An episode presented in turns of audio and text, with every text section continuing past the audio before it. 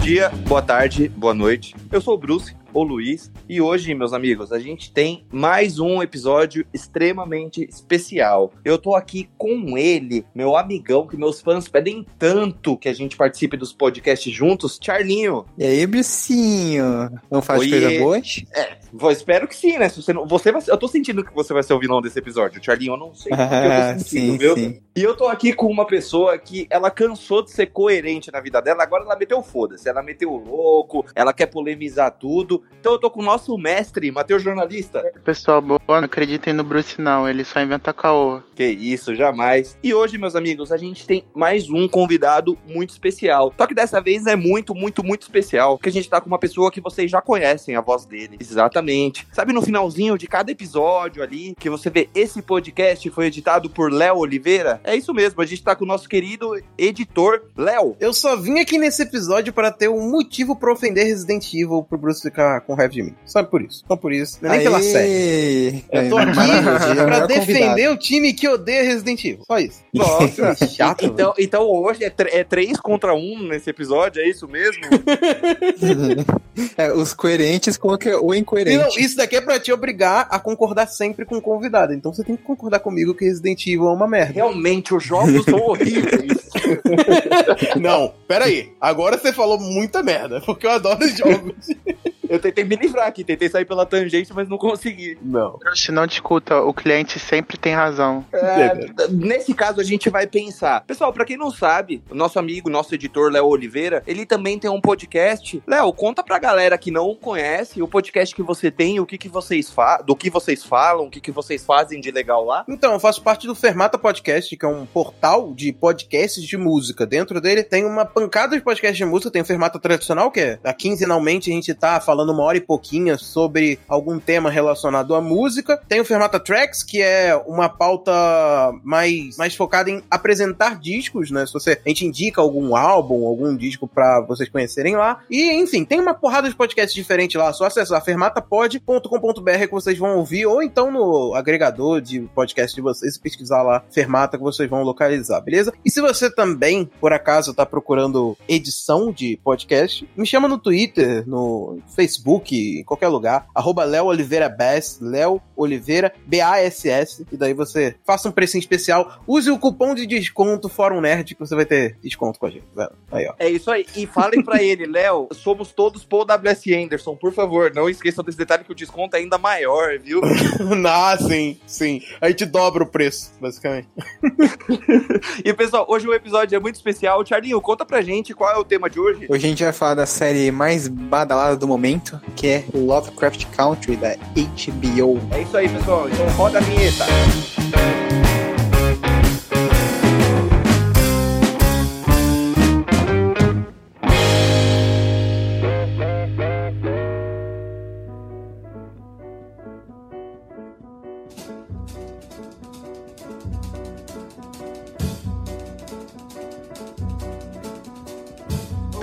De começar, não esqueçam, né, o de sempre, acesse nosso site www.forumnerd.com, lembrando que o O com acento agudo. Sigam-nos no Twitter, arroba e também sigam a gente no Instagram, arroba. E se você quer pedir alguma coisa pra gente, quer entrar em contato, quer trocar uma ideia, quer pedir uma foto do Charlinho lá, um nudes, alguma coisa, manda um e-mail pra gente, siteforumnerd.gmail.com. E começando, é, vocês sabem, né, que aqui a gente tieta nossos convidados e nossos convidados têm prioridade. Antes da gente começar a debater a série, eu queria ouvir um pouquinho de todo mundo que tá aqui com a gente, sem entrar em muitos detalhes, o que, que a pessoa achou da série, antes da gente começar a discussão mesmo. Começando com o Léo. Léo, conta aí, você é fã de Lovecraft Country, não gostou, gostou muito, amou? Qual a sua opinião? O que, que você achou dessa primeira temporada? Para mim, é uma série, acho que é a série mais importante desse ano, e uma das mais dos últimos anos, na verdade, o fato dela existir é muito importante. E ela se tornou. Ela, do ano, ela não é minha favorita, minha temporada. Talvez a que surgiu esse ano é, sem, com certeza, é a melhor série que surgiu esse ano. Mas não a que teve uma temporada esse ano, porque eu amei Ozark, que foi nesse ano ainda. Por máximo que parece faz muito tempo, mas foi esse ano. Mas eu gostei muito da série, cara. Eu gostei de todos os elementos, não só de elementos de, de terror que eles trazem, mas principalmente a construção de personagem, porque eles sabem fazer isso perfeitamente bastante bem, assim. Grande maioria dos personagens, principalmente do núcleo principal ali, é bem construído demais e eu gosto desse envolvimento que eu tenho com os personagens, apesar de ter algumas falhas, principalmente no seu final aqui. Desculpa dar spoiler para quem tá ouvindo, porque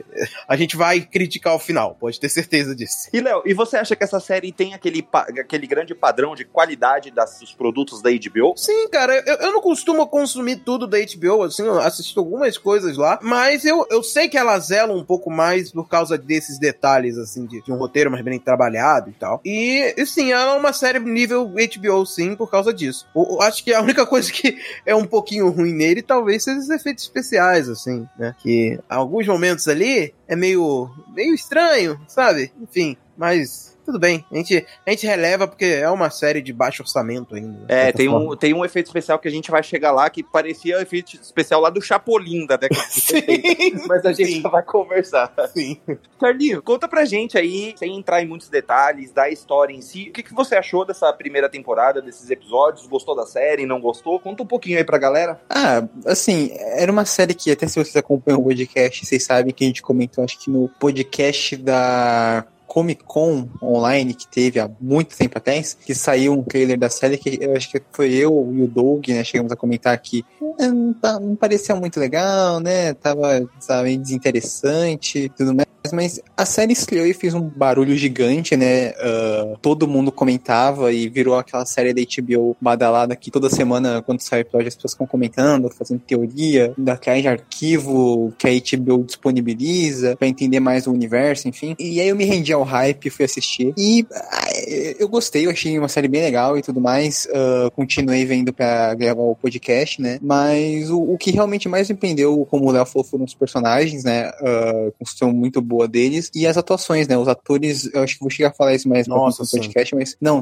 cara, são todos excelentes, Excelente. excelentes, assim. É. Não tem uma atuação que tu olha e fala, aquela ali. Não, cara, tá, tá tudo muito bem. Não, não, tá é. muito bom. Todo mundo manda muito bem. E o, vocês reclamaram dos efeitos, eu achei eles bons até. Tipo, não, não teve nenhum efeito no momento que eu olhei que eu achei, tipo, é ruim, Tem um assim. momento de fogo, assim, que eles fazem um efeito de fogo que eu falei, ah, não. Ah, tá. É, é verdade. Não, eu retiro o que eu É no disse. segundo episódio, né? É a do segundo episódio? É, Na hora é. que- do desabamento? é, é. Ah, Não, Chapolin penúltimo. Colorado, né? Não, não, Chapolin. o penúltimo não, não, não me incomodou tanto. Foi mais o, o do segundo episódio, que é um fogo meio. Mas é muito artificial, assim, na hora que o, o, o Tiki tá fugindo e tal. Enfim.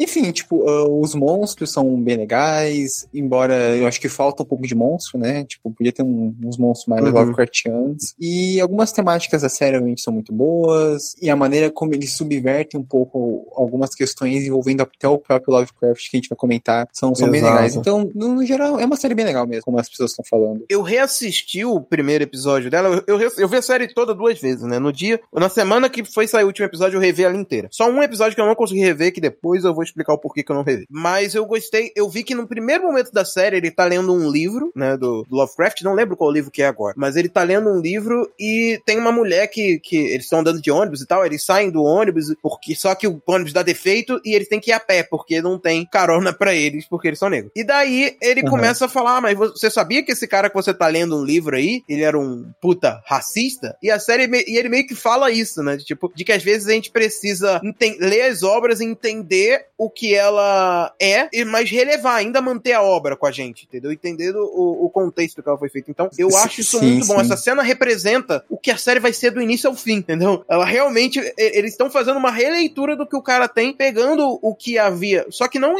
ignorando o que havia de pior no Lovecraft, que é toda essa xenofobia dele e preconceito dele. Mas sim trabalhando em cima disso, entendeu? Eles trabalham em cima disso, não esquecendo, mas sim usando isso como artifício de roteiro. Isso que eu acho espetacular da série. Da série. Não, isso é maravilhoso mesmo. Só, só corrigindo que eu acho que não é o Lovecraft, é um outro ator que é, é outro autor, mas é pra fazer uma alegoria clara ao Lovecraft, né? Como você falou, que era um, um racista e, e, né, um cara totalmente problemático. E quando você tem esse conhecimento disso, você consegue até enxergar questões racistas, xenófobas na- nas obras dele, né? Sim, exatamente. Bom, eu decidi assistir a série após ver um trailer que eu tinha achado bem legal e pelo elenco, o elenco me chamou a atenção. Da série também tem muito ator bom junto, isso é um fator que sempre me atrai pra ver qualquer produção, seja filme, seja série, seja minissérie, documentário, enfim. Só que eu tive um pouquinho de dificuldade com o primeiro, o primeiro episódio da série. Eu confesso que a primeira vez que eu assisti, eu não sabia se eu tinha entendido e eu não sabia o que eu tinha tinha entendido. Eu acho que isso me confundiu demais. Eu não sabia se era uma série que ia focar no terror, se era uma série que ia focar no racismo, ou se era uma série que ia focar na busca de uma pessoa pelo pai. Então eu tinha essas três dúvidas permanentes comigo, e eu falei, ué, será que eu deixei algum ponto, algum ponto que passou, que eu não entendi? Aí a partir do segundo episódio eu já consegui ter uma clareza maior, do terceiro também, e quando chegou no, no quarto eu falei, ah, então eu acho que é isso aqui que a série vai tomar, é isso que a série quer me mostrar, beleza. Então vamos embora, gostei, e gostei demais. Só uma coisa a mais, né, de que vocês não falaram que eu gostei muito, eu achei o figurino da série espetacular. Alguém mais achou também? Cara, o figurino é maravilhoso. Sim, de conseguir levar pra época, né? Você se sentia naquela época mesmo. né? Exatamente, tudo. É tudo, o design de tudo- produção, você fala, né? Inclusive, Isso. eu achei algumas roupas até um pouquinho modernas demais.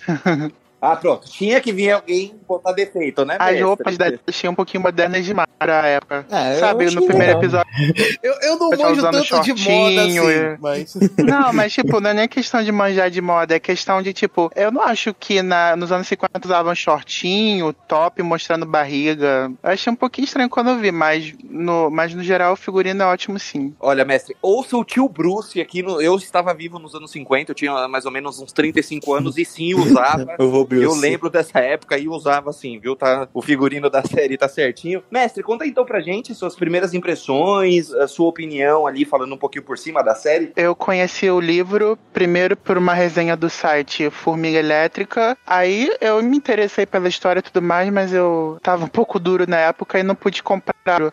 Aí saiu a notícia que fazendo a série e tinha a atriz da Negro, de Aves de Rapina. Então eu gostei muito do trabalho dela no filme. Então eu confesso que fui ver mais por ela, porque eu gostei. Caraca, Ah, vai ver pela para, atriz. Eu fui ver pela atriz mesmo. Não, mas assim, é uma coisa que eu falo pra vocês, muito do buzz que essa série teve foi por conta dela. Porque, por exemplo, se você pega antes de Aves de Rapina e fala, ah, Journey Smollet vai fazer Lovecraft 3. Quem é essa atriz? Ninguém sabe. Agora, ah, é a atriz que fez a Canário Negro em Aves de Rapina, pessoal. Ou, agora eu conheço, entendeu? Mais ou menos, enorme mais ou menos. Assim, ma- mais ou menos. Fez porque a, não, a série, o que chamou atenção era a produção do Jordan Peele e do J.J. Abrams.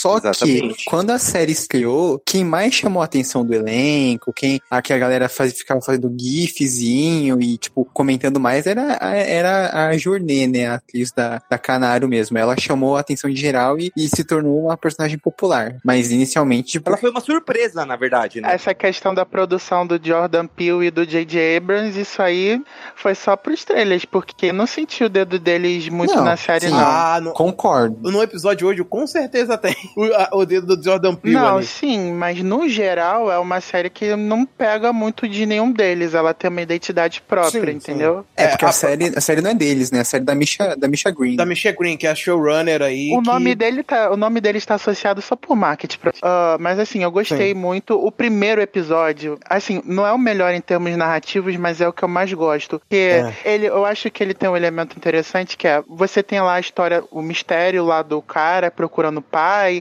eles enfrentando racistas. Aí no final você tem aquele negócio dos monstros. Aí eu falei, pô, o que que eu tô vendo? Uhum. Eu, eu, eu confesso que eu tive a mesma luz, porque eu não entendi o que, que eu tava. Eu sabia que ia ter monstros em algum momento, mas eu não pensava que ia ser tão no início e não do jeito que foi. Mas eu É, não tive é. dificuldade pra entender o enredo. Eu entendi exatamente o, o- a proposta ali.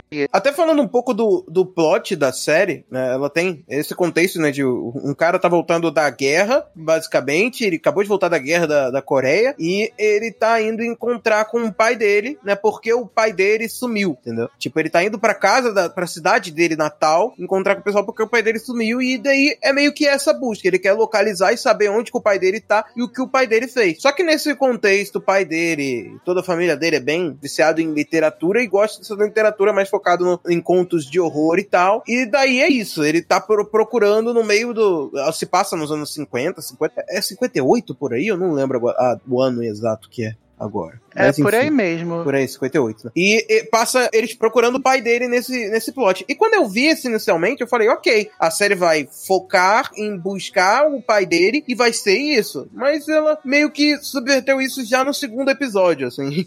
Então eu fiquei meio perdido. Não, achei isso legal, porque tira. Mas eu, eu pensei exatamente, eu pensei, porra, vão ficar a temporada toda procurando o pai, o pai vai aparecer o quê? No episódio 10? No É, último vai ser aquele episódio só? ping-pong, né? Eles vão pra um lado, depois jogam pro outro e nunca vai chegar. Mas já logo no início puxam o nosso tapete e tiram a gente da Uhum. zona de conforto, porque a gente que sabe o que vai acontecer, mas no final ele surpreende. Eu, eu gostei muito disso. Uma pena que o final não teve essa sagacidade. Mas nesse primeiro episódio tem uma das coisas que eu acho mais sensacionais, que é que é, é uma das melhores cenas de perseguição, cara, que eu já vi, que é a desse filme. Porque é muito boa, porque eles estão sendo perseguidos pela polícia e no meio de- dessa perseguição eles não podem correr, porque se eles correrem, a polícia para eles porque o carro vai estar rápido demais e eles são presos no toque de recolher. Mas se ele, então é uma cena de perse- perseguição extremamente lenta, mas extremamente tensa, sabe? Eu lembro de eu assistindo esse primeiro episódio, eu fiquei, como é que fala, com uma expressão bem, bem assim, eu fiquei com o cu preso na cadeira.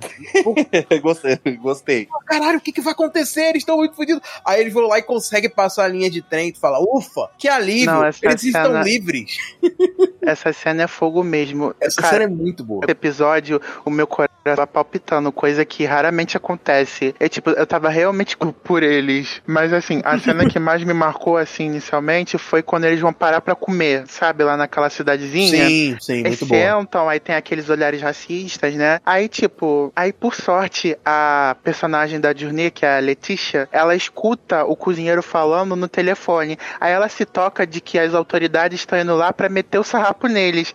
Aí a cena é cômica e trágica tempo, sabe? Porque quando eles têm que sair correndo do restaurante, o tio pega as balinhas e enfia no bolso. Aí eu, tipo, cara, isso aqui tá muito engraçado. E é, e é tenso ao mesmo tempo. Eu, eu adorei É. essa Né, E vocês falando do tio, vocês não têm ideia do quanto eu adorei esse personagem, assim, porque Ele ele, é tem, foda. ele, ele tem um ar de sabedoria tão grande Hum. e ele cita Drácula. Cara, cita Uhum. Drácula. Ele é carismático, né? Ele, ele é carismático, ele tem aquele ar de sabedoria. Sabe, é, não- eu não, eu não sei se vocês têm avós ainda, mas sabe quando você tem aquele seu avô que mora no interior, que você vai e ele te ensina Uhum. um monte de coisa, ele te passa. Sabe, eu tinha essa sensação vendo ele. Então, spoiler, né, galera? Se você não, Não, não, ouviu, não. É você- assim, então, antes de falar, é que também o personagem tem um lance que ele é tio do protagonista, né? Então a gente acaba criando esse, esse afeto com ele. E não só por isso, mas porque, pelo que a gente mesmo vê no primeiro episódio, né? Um pouco no segundo, ah, mesmo ele sendo o tio do Chick, né? Que é o nosso protagonista, ele sempre teve uma relação mais próxima com ele, né? o pai era uma Sim. pessoa bem dura com ele e tal. Então, isso fez com que a gente simpatizasse mais pelo personagem, né? Sim, ele é uma figura paterna, realmente, né? Sim. Na verdade, tio é um tio bem, bem paterno. E é muito legal isso, assim, que ele já vai apresentando esse núcleo. Também ele apresenta uma outra personagem, que é a Letty, que você vê que ela já tinha um contato na infância com o, o Tiki, mas não era, tipo assim, eles não eram, não pareciam tão próximos assim. Uhum. Mas que com a volta deles, eles começam a se pro- aproximar e, e daí ela meio que entra nessa jornada junto com, com ele em busca do pai, entendeu? Sim, e, e eu, e eu achei legal que da, da Let, no primeiro episódio, quando ela aparece, se eu não tiver enganado, eu acho que ela aparece quando ela encontra a irmã, a irmã dela fazendo um show, né? Um showzinho ali pra ele. Sim. Que ela canta. Cara, ela é muito talentosa. É Journey ou Journey que fala o nome da atriz? Ah, é tá- Journey. Nem eu sei, Bom, a nem eu Smollett sei. Bell, é, a Smollett Bell, vamos falar assim, ela, ela é muito talentosa cantando. De- em Aves de Rapina, ela já mostrou isso, que ela manda bem ali na música. E aqui também, e ela tem toda uma performance ali. Eu lembro que, sei lá, com dois Sim. minutos que ela apareceu, ela já me contou completamente. Ela não, ela, aquela mulher, uma maravilha. Eu tava assistindo esses dias o, um episódio de Twilight Zone e, cara, eu vejo a Letty ali. Tipo, do nada, saiu a Ah, segunda sim. temporada de Twilight Zone eu tava vendo o episódio e falei, caraca, Letty, o que, que ela tá fazendo isso? Você tá na outra série, pô. ver essa série, poxa. Essa série é do Jordan Peele também, né? Ele, ele Só do aproveitou Jordan Peele. ela do Lovecraft Country, né? Eu Bem, gosto um pouquinho de Jordan Peele, não sei se vocês notaram. Mas, Não, né? ele- Não é só um muito. pouquinho. É, ele é muito bom mesmo. Peele é foda. Mas aí, cara, aí tem a Letty, que é essa personagem maravilhosa e tal. Tem a esposa do tio George, que é a Hippolyta, ou Hipólita, ou como vocês preferirem chamar. É, tem mais quem? Tem, Tem a a, Dee, fi- que é a filha deles, né? Isso, a filha É. deles, né? a, a Dee, e esse pai que eles estão à procura, que é o Montrose, que a gente não viu ainda, mas é o objetivo da série inicialmente, né? Então, e o que eu achei mais legal do tio dele, que, que me conquistou muito, que é, que, é, que é um diálogo, agora eu não lembro se é no finalzinho do primeiro. Eu acho que, eu acho que é no primeiro episódio ainda, que eles estão conversando, que ele conta que o pai dele nunca escreveu pra ele, que não sei o quê, que o tio dele conta a história de que todos os dias o pai dele ia jantar na casa casa dele e só saía de lá depois das 11, depois da meia-noite, Uhum. Porque ele esperava o tio comentar alguma coisa, e eu acho que ele tinha Sim. aquela questão do orgulho de não querer perguntar. Então eu Isso falei, é cara, eu, eu- eu preciso ser sobrinho desse cara, sabe? Eu, Não, que- eu- não, eu realmente Isso é muito queria- foda como roteiro pra construção do Montrose. cara. Exatamente. Isso é muito foda. Ele ele já era é construído antes de aparecer, né? Desculpa, vocês vão me cancelar. Eu comecei a pegar a raiva do tio George nos últimos episódios. Ah, mas Que tá isso, brincadeira, cara? Não, mestre. O, o mestre ele tá Ah, pedindo tá, esse tá. cancelamento. Sim, acho que eu te entendo. Ele, eu comecei a pegar um pouco de raiva dele nos últimos episódios por conta das revelações que feitas Uhum. a respeito lá dos dedos da família, de coisas Sim. do passado. Esse ar de tio bondoso, legal, descolado, começou a meio que cair um pouco pra mim. Mas eu- acho que uma coisa interessante da gente falar sobre a série é que a gente demorou pra descobrir isso, mas se você tá nessa parte aqui sem spoiler ouvindo o episódio, você pode entender e, e se agradar um pouco mais por isso. Que a série, de acordo com os episódios, ela tem ideias de referenciar tipos de terror diferentes a cada episódio. Não necessariamente terror, tá? É gêneros de filmes diferentes. O primeiro episódio, ele é um pouco mais focado em filmes de perseguição. É Beleza. claramente um filme de perseguição. O segundo, ele vai pra uma coisa mais de filmes de, de é, rituais, de ritos, de magia e de coisas do tipo. De seitas, né? De seitas, coisas do tipo. E cada episódio ele vai referenciando um tipo de coisa. Tem episódio de transformação, é, tem episódio de. Assombrada. é, Casa Assombrada, que é maravilhoso também. Enfim, ele vai mudando a cada episódio e isso daí foi uma coisa que. é, por sinal, eu gostei de ver, eu não gosto muito normalmente de ver série semanal, eu prefiro maratonar. Mas essa série eu gostei de acompanhá-la semanalmente por conta disso. Porque é, eu fui descobrindo o que, que a série era durante as semanas, entendeu? Porque eu vi o primeiro episódio e falei, ok, vai ser isso. Aí no outro ele mudou um pouquinho, eu falei, ok, isso tá mais maluco. Aí no terceiro mudou mais ainda, eu falei, que? Do nada episódio de Casa Mal Assombrada aqui? E, e- e daí eu fui compreendendo, assim, achei isso legal. Não, assim, essa distribuição informal combinou muito com para ajudar a pessoa a degustar a série de uma forma mais prazerosa, sabe? Porque, tipo, Sim. é como a gente falou no início. Aí quando a gente vê o primeiro episódio, a gente pensa que sabe o que, que vai acontecer. Aí vem os demais episódios e eles vão mudando. Ou seja, você Uhum. não sabe bem o que, que você tá- vai ver a cada semana, porque toda semana é uma premissa diferente. E isso que é bacana, sabe? Você ser surpreendido toda semana. Quando você vê tudo de uma vez, você acaba meio que perdendo o elemento surpresa. Verdade, concordo. É, Tem uma coisa, eu acho que talvez o Léo vai ficar um pouquinho puto com o que eu vou falar. Puto eu não sei, Ih. porque eu nunca perguntei pra ele. Mas Hum. sabe, o, no começo, no primeiro episódio, como eu falei pra vocês, eu tive essa dificuldade de saber o que a série. O que a série. Qual a proposta da série. Então a primeira coisa que me veio na cabeça, eu imaginei que ela seria uma temporada inteira em busca do, do pai procurando o filho. Foi a primeira coisa que eu pensei que seria a série. E. Spoiler, spoiler, no segundo episódio, a série já, já calou minha boca e falou: não, não, não, não, não, Bruce, você tá errado, como sempre, você não é coerente. Não, a gente achou o pai dele e é outra parada. E me lembrou muito The Walking Dead, o comecinho. Eu não sei se o Léo gosta, se assistiu. The Walking Dead, eu tinha essa Nossa. sensação ali na primeira temporada. Não, mas só desse ponto, eu digo, não da Mas qualidade o da série. ver com The Walking Dead? Não, porque na, na primeira temporada Então, caralho. na primeira temporada de The Walking Dead, no primeiro episódio, é em busca do pai procurando a família. E logo no terceiro episódio eles já encontram. Ele já então eu acho que a encontra, série sim, sim, fez ali a mesma coisinha, só que eu acho que Lovecraft Country fez com uma qualidade maior. Tá bom, vou ele fingir que essa referência itens. fez sentido. Vai lá. Não, é, não faz sentido Não, não, eu ainda, né? entendi. Eu entendi, eu entendi, entendi, o que, entendi, ele quis brincando. falar. Porque Me defende, mestre, eu tô precisando de defesa. É porque, tipo, The Walking Dead, né, na primeira temporada, começa como uma série, tipo, de sobrevivência de zumbi muito clássica, sabe? Você tá lá na cidade tentando achar suprimentos. Aí na segunda temporada você já começa. a- As coisas já começam sérias, você tem rachas no grupo, vários problemas de. entre as pessoas. Aí na terceira você já tem problemas com outros grupos.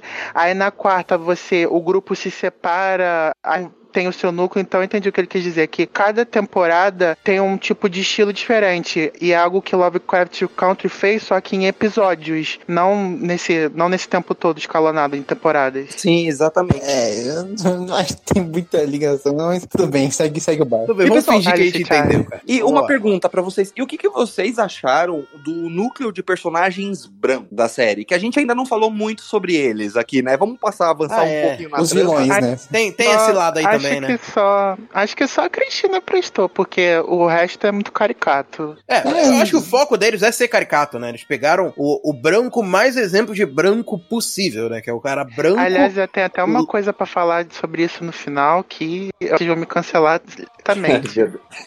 Mas você Ok. gostou, você gostou, Léo, desse núcleo de personagens? Você achou eles caricatos, como o mestre falou? Achou que funcionou bem? O, o que, que você Sim, pensou? eu, eu entendi que eles focaram no clichê. Eles quiseram botar uma personagem muito branca como principal, né? Como a principal personagem branca, que é a, a, a Christina. Uhum. E basicamente só tem a Christina e o, e o William, e tem alguns ali bem secundários, que é o, o chefe de polícia, que depois ele aparece, ele não, não vem logo de cara e tal. Enfim, mas acho.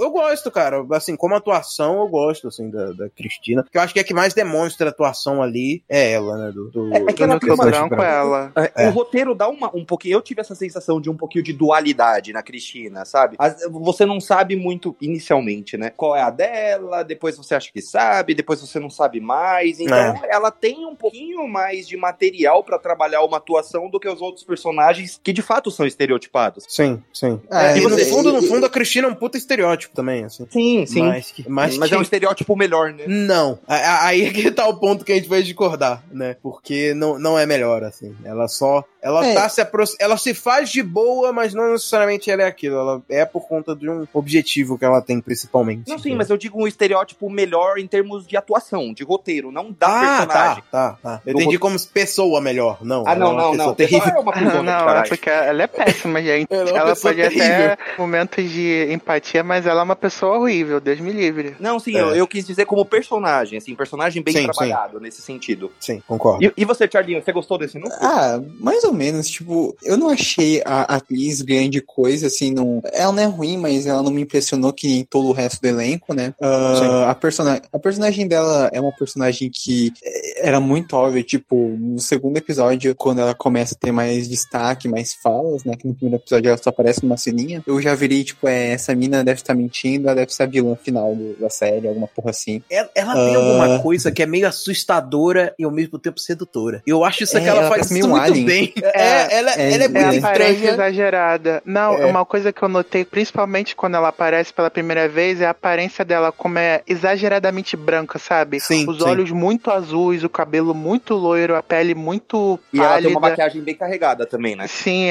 ela- eu achei, eu falei, isso tudo é parte da do estereótipo que eles construíram, sabe? A mulher branca, extremamente branca, sabe? Em todos os aspectos da sua vida. É, tanto é que, tipo, ah, o personagem do William, né, que é um personagem que eu até achei interessante, que ele é meio. que depois vai fazer sentido, porque ele é exatamente igual a ela no sentido de o jeito que ele fala, é, um Sim. pouco até mesmo da aparência dele, enfim. ah, é um personagem que eu até achei interessante, o, inclusive o plot twist eu não vi chegando, e eu Não, achei bem não. legal até, inclusive.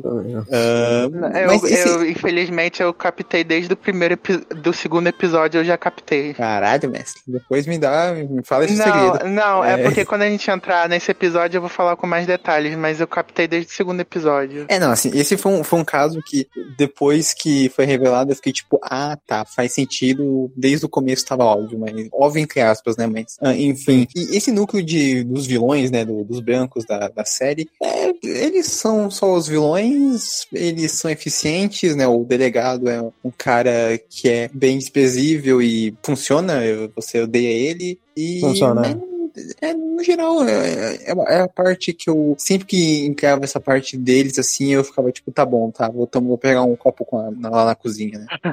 Então. é, é ok, tipo, não Mas tem. nem um- dava tempo de você pegar água, porque era tão rápido.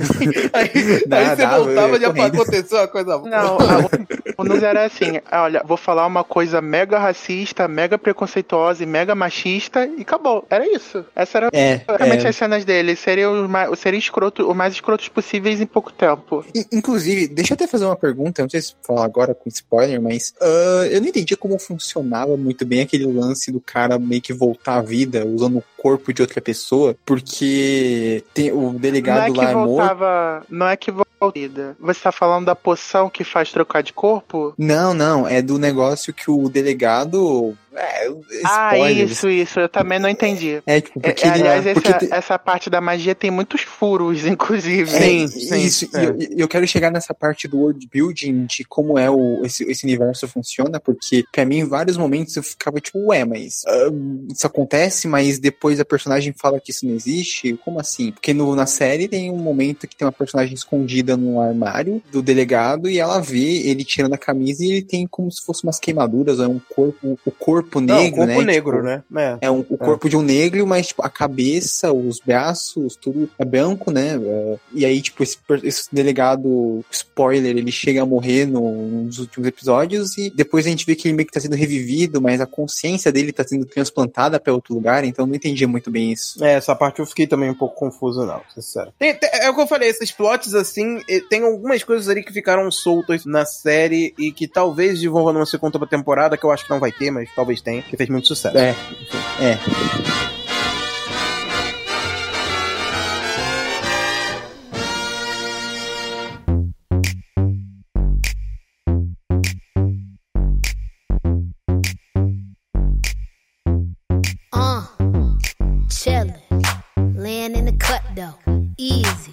See what up, though? Brooklyn.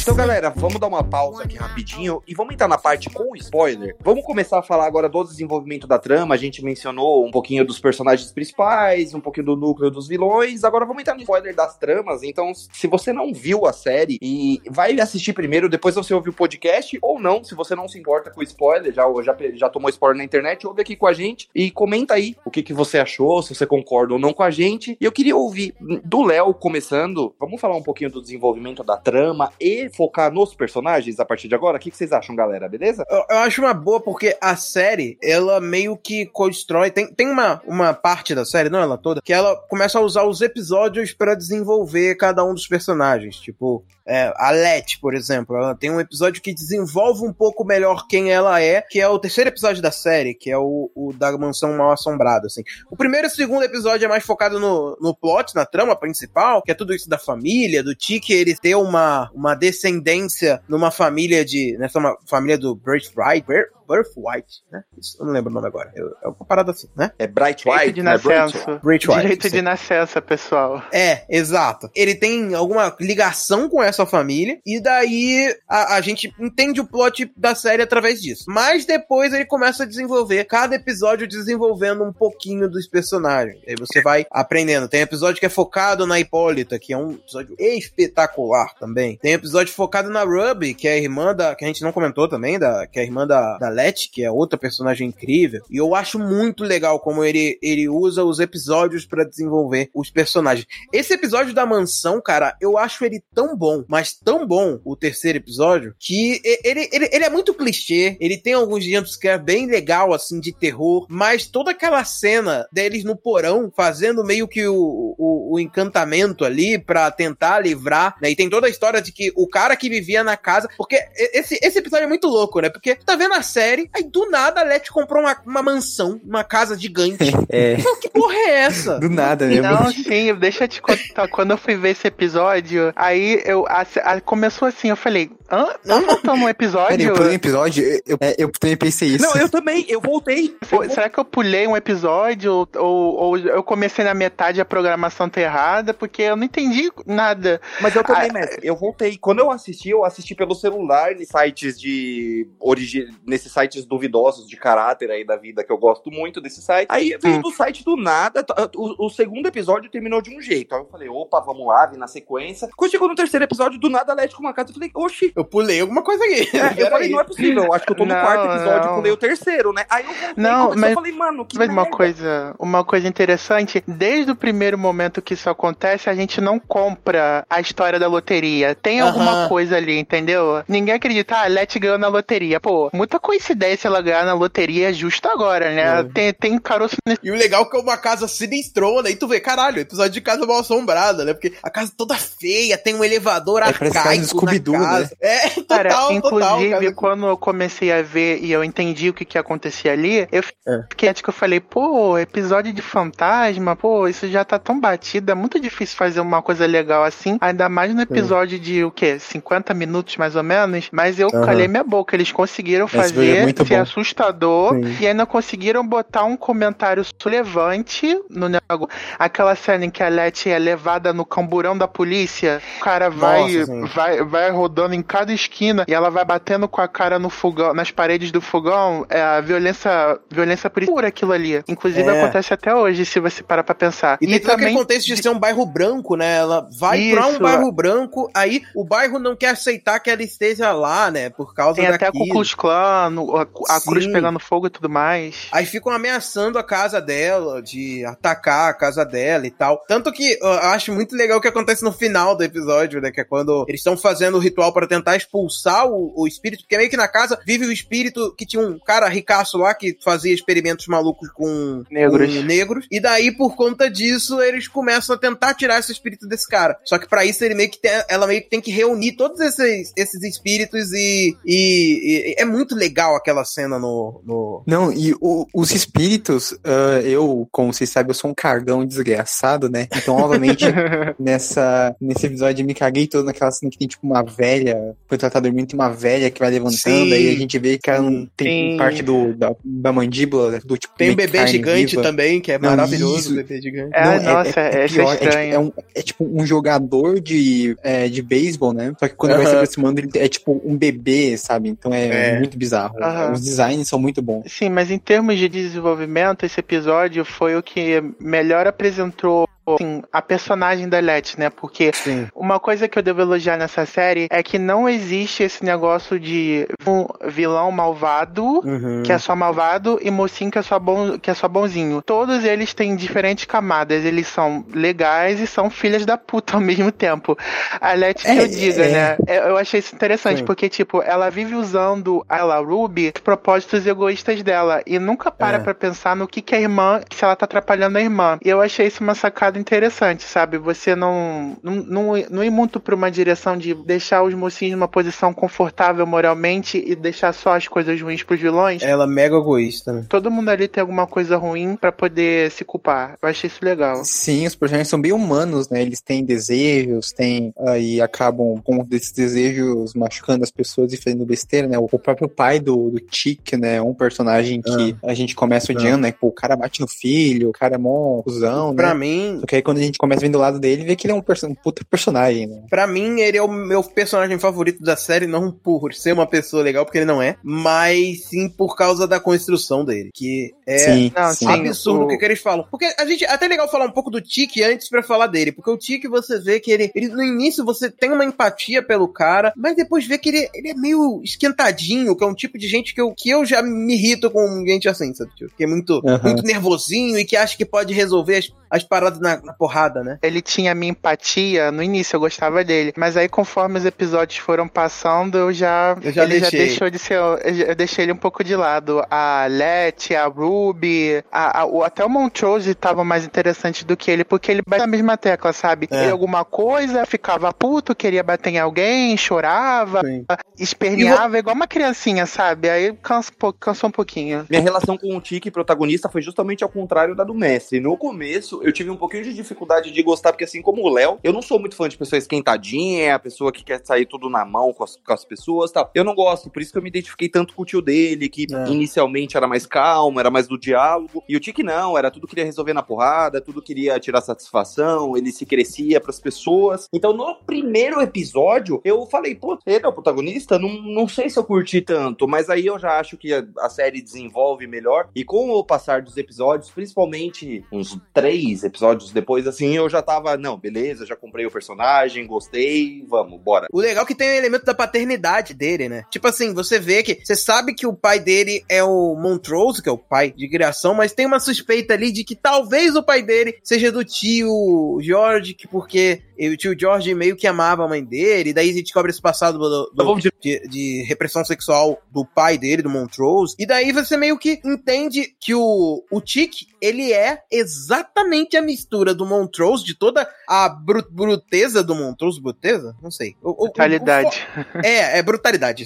Toda a brutalidade do Montrose junto com a, a inteligência do George, assim. Então ele meio que é a mistura dos dois. E, e até no, no último episódio eles falam isso, né? A, a mãe dele fala isso pra gente, que ele tem os dois. Os dois são os pais dele, entendeu? Basicamente. E eu acho muito legal isso de ele não dar uma resposta sobre a questão da paternidade, de dizer, ah, o pai mesmo é o Montrose ou é o tio George. Não importa, cara. Não importa. O que importa Até porque, Ah. até porque não tinha nem como saber, né? Porque não tinha exame de É. DNA na época. É. Então seria um um teste de. DNA. Vamos parar o episódio, vamos no programa Vamos do Ratinho. ratinho. Vamos pro ratinho, isso mesmo. Não tem como saber. Seria uma referência maravilhosa pra HBO. Com aí, certeza.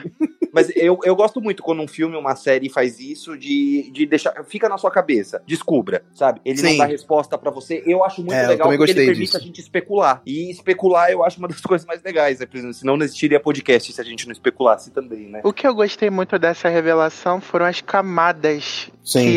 que, por exemplo, George é o pai dele, então durante anos ele viu o filho sendo espado, humilhado e não fez nada. Isso é uma coisa que foi, lembra que eu falei no início que eu foi uma das coisas que me fez um pouquinho dele, né? Porque a gente vê que ele não era tão legalzinho assim, né? Porque se ele tinha suspeita que era filho dele, como é que ele ia deixar um filho dele sofrer essas coisas? É complicado. É, não, eu, eu entendo porque, assim, o Montrose, ele é um outro personagem que a brutalidade que ele sofria fez com que ele se tornasse uma pessoa extremamente agressiva. E ele acha, pra pessoa se tornar um homem, ou seja, aquele cara durão que aguenta porrada e ser o, o fodão, ele precisa da brutalidade, entendeu? Porque foi a forma como ele se tornou a pessoa que ele era. Ele acha que é necessário ele ser agressivo com o filho dele, ele acha que é necessário ele criar aquela coisa toda de machão pro filho dele, porque ele sofreu por não ser assim, entendeu? E eu acho que o episódio em que, que é esse episódio 9, que pra mim é o, é o melhor da série, em que ele constrói todo o passado, né? A gente descobre que o, o, o. Por sinal, uma outra cena que eu acho espetacular de se citar, e é o meu top de cena favorita da série, principalmente por conta da música, né? Eu já falei, eu tenho um podcast de música, e tem uma música que eu descobri graças a esse episódio que é muito foda, que é a cena em que. do episódio de transformismo lá da Ruby, né? Que ela começa a. No, no momento da, da transformação, que ela se transformou, ele usa também o transformismo do Montrose. A gente descobre que o Montrose tem esse, esse relacionamento é, homoafetivo com outro cara lá de um bar. E ele vai num bar de drags, né? E nesse bar de drags tem uma cena espetacular lá sobre isso, né? Deles se encontrando, deles, o cara que se vive sempre fechado, sempre se reprimindo e não aceitando a sexualidade que ele teve, e ele simplesmente ele se abre ali, ele se solta, nem que seja por aquele momento daquela cena, para ele ser quem ele finalmente é, entendeu? E, e toda aquela cena do, do transformismo e também a situação do episódio mesmo da personagem da Ruby, que tá se transformando numa mulher branca e através de ser uma mulher branca, ela consegue se sentir normal, sabe? Enfim, isso é muito foda e é uma das coisas que mais me faz. E a música que toca de fundo nessa cena é uma música de um cara chamado Moses Sumney, que se chama Lonely Road. E, cara, eu fiquei apaixonado por essa música, é uma das minhas músicas mais ouvidas do Spotify do, do mês, assim, cara. Eu ouvi muito. É, cena é espetacular.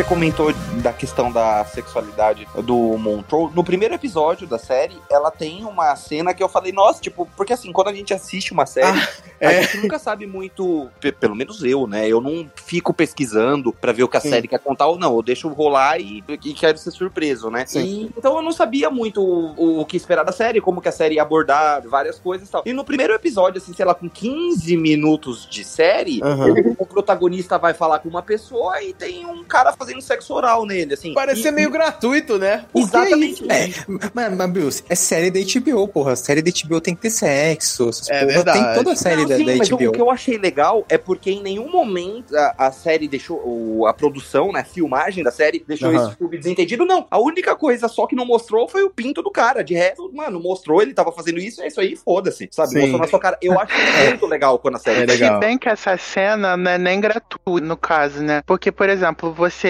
por você ter visto essa cena, quando você vê o Montrose depois com esse mesmo, você já saca, você já saca que ele é homossexual, você entendeu? Sim. Não é tão e gratuito essa assim. cena, não, e a cena é chocante. Chocante é a cena lá do rentaizão que tem no episódio lá da, do Porra, Vietnã. Tipo, é muito é essa bom. cena que é. Não, mas o, mas o choca- chocante não é chocante de chocar, é o chocante de você olhar e falar, oxe, É, é inesperado, tipo, é assim, É. não, é porque realmente no, você não espera que o cara vai lá falar, aí você vê um, tem um, tá um sexo oral, você tipo, ah, que isso? Não, realmente, não, é, é eu- entendi, eu entendi porque principalmente por causa da época da série, né? Que é- a série se passa, Sim. você não espera esse tipo de coisa. Não, mas assim, não é ruim, tá? O que eu tô falando não é ruim. Eu acho legal a, Ah, a sim, empresa sim. que tá fazendo a série colocar isso, acho super bacana. Eu só não esperava ver com 10 minutos do primeiro episódio. Eu falei, é. É, é. Mas você pensa que é gratuito de início, mas depois você vê que não. Isso é que é legal, Então, né? Tipo, Quando chegou nesse ponto X que você falou da sexualidade do pai dele, eu falei, Aham. ah. Ah, agora eu entendi. E- né? Exato, por isso que teve aquilo lá com 10 minutos, faz todo sentido. Sim, sim. E daí é legal esse elemento da, da, da homossexualidade do Montrose também, que é, no- a gente descobre do quanto que ele era maltratado pelo pai, que o pai espancava ele por ele estar vestindo uma roupa de feminina, sabe? E daí o, o, o tio George é, é muito legal essa cena de- do, do episódio 9. O episódio 9 ele é, é, é espetacular, cara. Eu, como que eu falei, eu revi todos os episódios da série, mas o 9 eu não consegui rever ele, porque foi um episódio que ficou na minha cabeça, assim, porque ele, ele é muito Sim, ele é muito pesado. importante. E principalmente por falar sobre Tulsa, né? Que, que foi um caso. Inclusive, a HBO tá de parabéns, porque trouxe tanto em Watchmen, né? Isso, quanto em, em Lovecraft Country. Só que aqui ele, ele foi mais brutal, eu acho, né? Desse, nessa. Ótima era mais mais, né? encenado, era, É. era mais encenado, era meio que um espetáculo. Aqui você já viu a coisa mais íntima, pessoal, sabe? Sim. Cada família lutou contra controlar as pessoas, eu achei bacana. Um ponto que eu queria falar, que você mencionou um pouquinho, essa questão aí do da paternidade do Montrose, uma coisa que eu percebi, que eu até falei na crítica que eu fiz pro site, é que a maioria dos personagens dessa série tem pais paternos. Você, o Tiki tem problema com o Montrose, a Letty tem problema com a mãe. A Cristina tinha problemas com o pai, porque o pai não queria ensinar magia pra ela por ser mulher. Ou seja, você tem É. todo um ciclo vicioso, mas como é que eu posso dizer isso? Mais tutelas parentais, vamos botar assim. Sim. Isso, inclusive, é uma coisa importante, porque cada personagem ali tá tentando provar pra si mesmo que não é igual ao pai. Todo mundo tem daddy issues, né? Tem. É, daddy issues, só que É. eles acabam sendo sem perceber a sua maneira. Sim, cara. O, o, o Tiki, ele é meio que isso, né? O Tiki não, o, o Tiki e o Montrose, né? Mas é, é, é muito legal esse passado dele, toda... Nossa, cara, a cena que o, o Montrose tá com, com o namorado dele lá de infância e... Na adolescência, né? Ele era mais velho, pô. Quase, quase adolescente, pré-adolescente, enfim. Na hora que ele tá na cena, ele toma um tiro e o sangue do, do garoto vem na cara dele. Nossa, cara. Esse episódio foi, foi dolorido. E ele tendo que assistir aquilo de novo, sabe? Imagina, a cena mais absurda que você já viveu na sua vida, você tem que vivê-la duas vezes. Porque o destino tem isso marcado, sabe? Enfim, é, eu acho o Montrose espetacular como um personagem. E enfim, ele é o melhor personagem da série, sem, sem dúvidas, assim, pra mim. Mas tem Sabe um. a cena que me marcou? A cena em que esse episódio 9, o Tiki e o Montrose estão brigando muito. Cada um Sim. tem muita mágoa um com o outro. Aí o Tiki vê a versão mais jovem do montanhando do pai. Aquela cena pra mim foi perfeita. Porque Aham. mostrou pro Tiki exatamente o porquê que o pai dele era daquele jeito. Não tem Sim. um jeito menor de mostrar isso. O Tiki entendeu, né? Tipo, ah, ok, agora faz sentido. E, tipo, sabe? não era uma porradinha fofa, era porrada, tipo, porrada mesmo, do tipo, bater com um galho, tem até interferência Uhum. de vizinho, era uma coisa muito séria. Aí, a que o Tiki faz pro pai dele, né, pra mim, mostrou, mostrou tudo. Pra mim, tipo, perfeito. Nunca vi uma série fazer. fa- desenvolver tanto o, o- a relação entre dois personagens em uns poucos minutos. É uma escrita irrepreensível mesmo. É, eu, eu concordo, eu concordo em partes com o Léo, com o que ele falou do, do personagem favorito dele. Eu acho que o Montrose é o personagem mais bem trabalhado da série, embora eu já falei aqui, não é o meu favorito. O meu favorito é o Tio Sim. George, né? Mas eu discordo um pouquinho do Léo que. Eu di- eu discordo 0,001%, porque o Você não episódio pode no- discordar, eu nove sou convidado. Essa é a regra. Você mesmo O criou essa regra pra esse podcast. Perfeito. O episódio 9 é o melhor da série. Mas eu gostei muito do Aí. 2. Eu gostei muito do 2. O 2 é o meu favorito. Mas o episódio 9 é o mais importante da série. Sim. Eu acho que o Sim. episódio 9, que eu acho que a gente pode até puxar aqui um pouquinho pra reta final do nosso podcast, que vai ser o episódio mais polêmico. A gente já adianta É. pra galera, que a gente vai falar do final. Não, eu, eu quero puxar duas coisas também. É, eu Tem quero falar dois- uma coisa também antes. Tem um episódio da Hippolyta, que a, a Hippolyta ela é uma personagem Ah, que, é. eu, que eu acho muito foda de se citar, porque ela é uma mulher inteligente pra caralho. Assim, muito inteligente. Só que por conta de ser uma mulher negra, no- na época em que ela vivia, cara, ela tem que reprimir isso. Ela deixa o conhecimento dela como uma curiosidade, como algo que ela faz no horário de vaga dela, mas ela não pode viver porque ela é a preta dona de casa, sabe? Ela tem que cuidar da família, e é isso que ela tá destinada a ser. E o que ele faz nesse episódio de colocar ela pra atravessar um portal, e daí lá ela pode ser o que ela quiser, e ela viaja e vive lá naquele Moulin Rouge lá, que eu me lembrei da cena Moulin Rouge, porque toca música do Moulin Rouge lá, é, e vive naquele, naquele francês lá, naquele uh, burlesque, eu acho que é isso, naquele contexto, e depois daquilo ela fala, não, eu quero ser a Hippolyta, e a, a Hippolyta de que é a personagem histórica, né? Que ela basicamente vai, agora eu tô puta, eu tô com raiva e eu só quero te contar minha raiva ma- matando brancos por conta de que eles não deixaram eu ser quem eu quero ser, entendeu? E ela vai lá e destrói tudo, cara. Esse, esse episódio é muito bom, muito bom. E ele conta muito bem essa personagem. Ele tem um, um- um problema que é o criar um, um Deus Ex Machina no final, que é criar uma personagem inteligente pra caralho. Mas eu gosto disso, porque ela viaja, ela fica 200 anos no futuro, né? Ela fica 200 anos viajando e aprendendo muitas coisas. E quando ela volta pro mundo real, ela tá, tipo, overpower, podendo fazer de tudo. E, enfim. E É com um cabelo problema- azul. É, e cabelo azul, que é a melhor parte, né? Depois daquele choque. Eu- é, cabelos azuis são da hora. Quem tem mais os cabelos Você azuis? falou uma coisa interessante dela ser muito inteligente. A filha dela, a Di, é uma artista muito inteligente, né? Ela escreve Sim. histórias em quadrinhos e tudo mais, mas por ser negra e por ser mulher, Uhum. não pode. nunca vai ser levada a sério no ramo editorial. Isso é uma triste realidade. Também achei interessante comentar. Sim. A Dia ela é uma outra personagem que é bem desenvolvida num episódio que também é um dos meus favoritos da série, que é o episódio 8. Que tem um outro movimento que eu acho muito importante que eu queria puxar também, que é o, o movimento do. do Bobo, lá, do. Eu esqueci o nome do caso, do, do Emmett Till, isso mesmo. Que foi um assassinato real, que aconteceu mesmo. Emmett Till, é, você já vê esse menino com ela desde o do, início da série, assim, ela tá, ele é sempre um amigo da personagem da Dee, e esse menino morre, assim. E é- só que é muito do nada, a série te coloca no meio de um protesto, e naquele protesto de morte por alguém, você descobre que morreu a melhor amiga, o pai da Dee morreu, né? É, que é o tio George. A mãe dela desapareceu e o melhor amigo morreu. Aconteceu isso com o Emmett Till, que era um garoto de 14 anos, que ele foi morto brutalmente, assim, de extremamente espancado, foi amarrado, um arame farpado no pescoço dele, ele foi jogado no mar, assim. Enfim, é muito brutal o que fizeram e é algo real. E é muito interessante eles trazerem. Só que esse caso, diferente de Tulsa, como a gente já citou, ele é bem lembrado, assim. Ele, ele, ele é bem lembrado nos Estados Unidos que aconteceu, né? De- tipo, toda, toda vez que tem protestos, eles lembram do caso desse menino, porque é um caso muito marcante pra toda a- a história desse movimento negro e tal. Enfim, eles tratam disso muito bem. E você vê a personagem da Dee chocada, porque ela perdeu tudo, sabe? E eu acho muito legal isso que dá um quê pro que a gente vai falar do final da série. Mas eu tô falando demais aí, falei. gente. Não foi bom realmente o que você falou. Eu, por exemplo, não sabia história. Mas eu, eu quero agora falar de um. chegar numa parte polêmica, né? ah, em que eu quero falar de uma coisa que eu não gostei na série, que foi a personagem. É, o episódio que tem um flashback do Vietnã, né? Do, do Chick, né? Onde a gente vê ele lá no, na guerra. Que a gente conhece a personagem que é uma sucubus. Como é que é o nome dela? Vocês, vocês lembram o nome dela? É, de- não lembro. Ah, caralho. De, Ah, ah, não, não. É, eu não, eu não lembro o nome dela. Deixa eu. Peraí. Eu tô aqui, eu tô aqui, eu tô aqui com o MDB Boa. aberto. Ah, é Gia o nome dela. Quase Jiha, né? Jiha.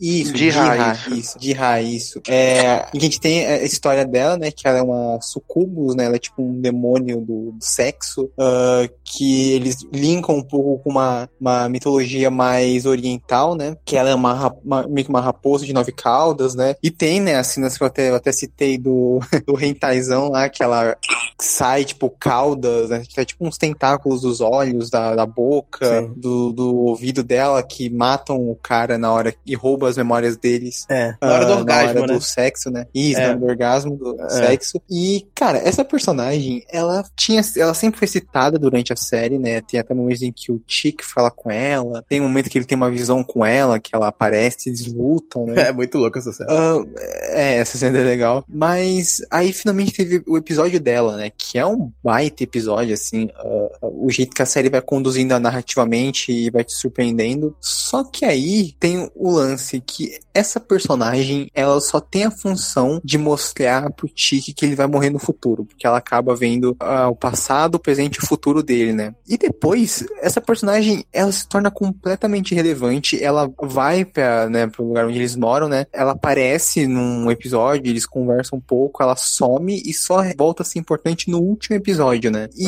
É. e, eu, e ela traz um pouco de alguma, alguns problemas que eu tenho com a série, que a gente até comentou, que é o universo da série não é tão bem explorado, algumas coisas não ficam, não fica claro como funciona, tipo, no segundo episódio a, a Letty morre, né? Ela é morta pelo, Sim. pela seita e pelo que dá a entender, ela meio que vai pro céu, né? Porque ela é revivida depois, né? É, e aí ela tem até um desespero que ela fala que ah, ela se sentiu bem, ela se sentia feliz, não tava num lugar de paz, não sei o quê. Mas aí no outro episódio, né, tem a, ela tá numa igreja rezando, né? Ela fala que isso foi uma das coisas que ajudou ela a recuperar a fé dela, né? Que ela nunca foi uma pessoa de muita fé. A personagem fala que não existe, que o céu não existe. A, a vilã, que eu também já esqueci o nome. Cristina. Cristina. Cristina, isso, eles estão na, elas estão na igreja, numa igreja conversando, e ela fala que o céu não existe, tipo, eu fiquei, mas peraí, como assim? Você estabelece que isso existe nesse universo, mas depois a personagem fala que não existe, então tem essas questões de magia Hum.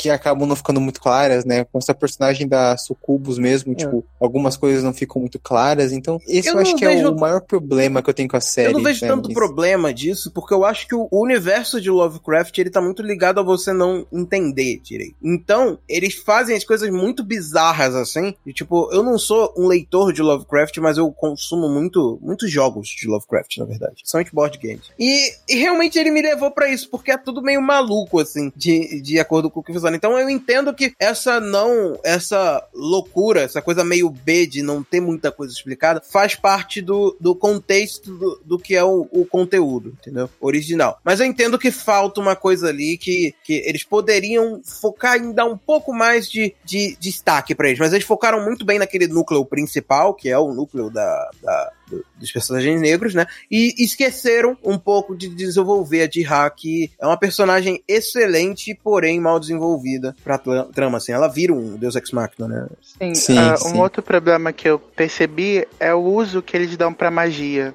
Hum. Por exemplo, você só a magia que, que eles usam é simplesmente pra poder aos outros ou pra ganhos pra coisas muito egoístas, sabe? Você não tem uma maior exploração desse mundo mágico, sabe? Eu acho que acho que até no último episódio eles, eles até chegam a matar alguém, se eu não me engano, com uma nuvem de vapor muito estranha, que eu pessoalmente não entendi muito bem como funcionava, mas tipo, você tem uma toda uma gama de feitiços, mas é muito reduzida a certas coisas, sabe? Eu achei que eles podiam ter ido um pouquinho mais fora da caixinha, sabe? Dos feitiços mais legais. Eu, eu senti falta um pouco disso, de realmente explorar melhor as habilidades que ele tinha, porque chegou numa parte em que eles tinham a porra do livro dos feitiços. Então, pô, por que, que você não vai e tenta fazer umas coisas mesmo? Eles dão mais foco em desenvolver a trama daqueles personagens do que a, a trama da magia em si. E eles perdem um pouquinho nisso. Quem vai assistir a série por ser algo mais Lovecraft vai acabar se decepcionando. De certa forma, porque não é tanto Lovecraft quanto uma série com o nome Lovecraft no meio seria, entendeu? Lovecraft é mais no primeiro episódio, né? Que tem É. o- os cinco minutos, que é o sonho dele, que tem até o Cthulhu, tem aqueles verdade, bichos. todo né? episódio tem uma certa pincelada de Lovecraft, mas não é tanto como Não é dá- realmente né? dá a entender. Aquele episódio, por exemplo, que você citou da Dee com aquelas meninas estranhas seguindo ela, aquilo É. ali me gelou um pouquinho a espinha, porque realmente é assustador e é- tem a ver com o autor, mas não é o foco exatamente da história. E aí que eu vi o. É, e tem mais a ver com nós, o, né? o Jordan Peele, assim, quando veio aquelas menininhas seguindo ela, a Dee, eu falei, nossa, velho, ok, entendi que o Jordan Peele é produtor executivo dessa série, porque é muito É, igual o que acontece com nós. É muito parecido com o Us, não é? Com nós que ele É. fez, né? Eu achei parecido É, Sim, sim. Ficou bem legal. O J.J. Abrams também, ah, ele é um cara que é muito conhecido por tentar emular o Spielberg, né? Aquela coisa dos filmes dos anos 80, ah, 90, e tem um pouco disso ah, na série no geral. Pelo No final bosta, né? É verdade. É, é, não, não.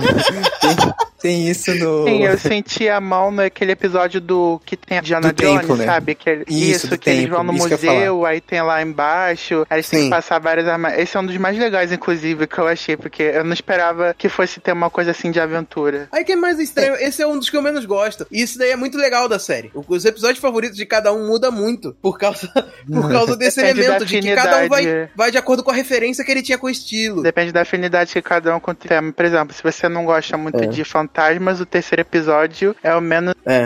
mas você já gosta de uma coisa mais, vamos assim, um pouco mais filosófica, o episódio da Dihá provavelmente vai ser seu favorito, né? Porque você tem muitas questões ali Sim. envolvendo a vida, pessoas, relacionamentos. Aí se, Se você gosta de episódio de criatura transformista, de gente mudando de lugar, tem o É, o- episódio da Ruby Não, esse lá. é um dos meus favoritos também. Cara, É esse bom. episódio é um soco no... Aquela cena final dela enfiando o sapato no rabo do gerente lá da loja. É maravilhoso. É, é, é nojento e sensacional ao mesmo tempo. Eu me diverti tanto Nossa. vendo uma cena. A gente critica os efeitos da série de. ah, alguns, né? Alguns tem umas coisas ali meio feias, mas o efeito dela se desmontando já- quando toma a poção, depois que toma e tá, tem que soltar a pele, né? É muito bom, cara. é Muito bom. E tem uma cena no episódio em que ela, Não, esse episódio é em que fantástico. ela vai transar com o William, né? Que é, ela no meio do orgasmo, é- ela se desmonta, assim, tipo, ela desvira no meio do orgasmo, e é muito foda aquilo, sabe? Ela tá virando branca pra ter prazer, assim. Esse episódio é muito cheio de metáforas, esse episódio é muito bom. O que a gente,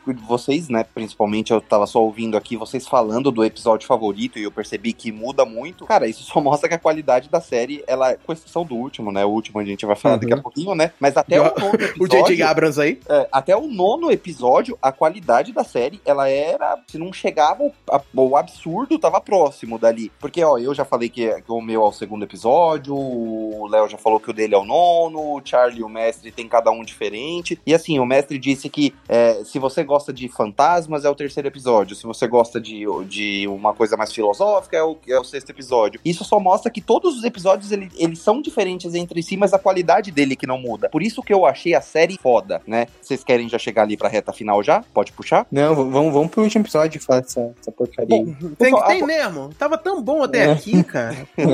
Você quer trazer essas coisas? Não. Não, pra vocês verem, é justamente esse o meu problema com o último episódio. A gente tá. A gente passou o quê? 40 minutos falando muito bem de tudo. Aí você chega nesse, queda na qualidade, a trombusca que me deu um ódio, pra ser sincero. Eu falei, o que que tu fez, Misha Green? Onde é que tu tava com a cabeça, mulher? Não, mas o mestre, mestre, agora eu vou, vou explanar que a gente tava um dia conversando aqui no, aqui no, no grupo, né? E o mestre chega e fala assim: a gente, terminei de ver o último episódio de Lovecraft Country. É nível Game of Thrones. Eu fiquei, caralho. Você tá Nossa. exagerando um pouquinho, mestre. Não foi tão assim, não. É, foi ruim, mas o buraco não é tão, não é tão fundo assim, não, né? Porque o Game of Thrones é, é tipo É a decepção, gente. copo de Quando eu Starbucks. explicar, vocês vão entender. Vocês vão Sabe o ver que que é isso? É expectativa, expectativas. Não tenham isso. Faz mal para o universo. é terrível.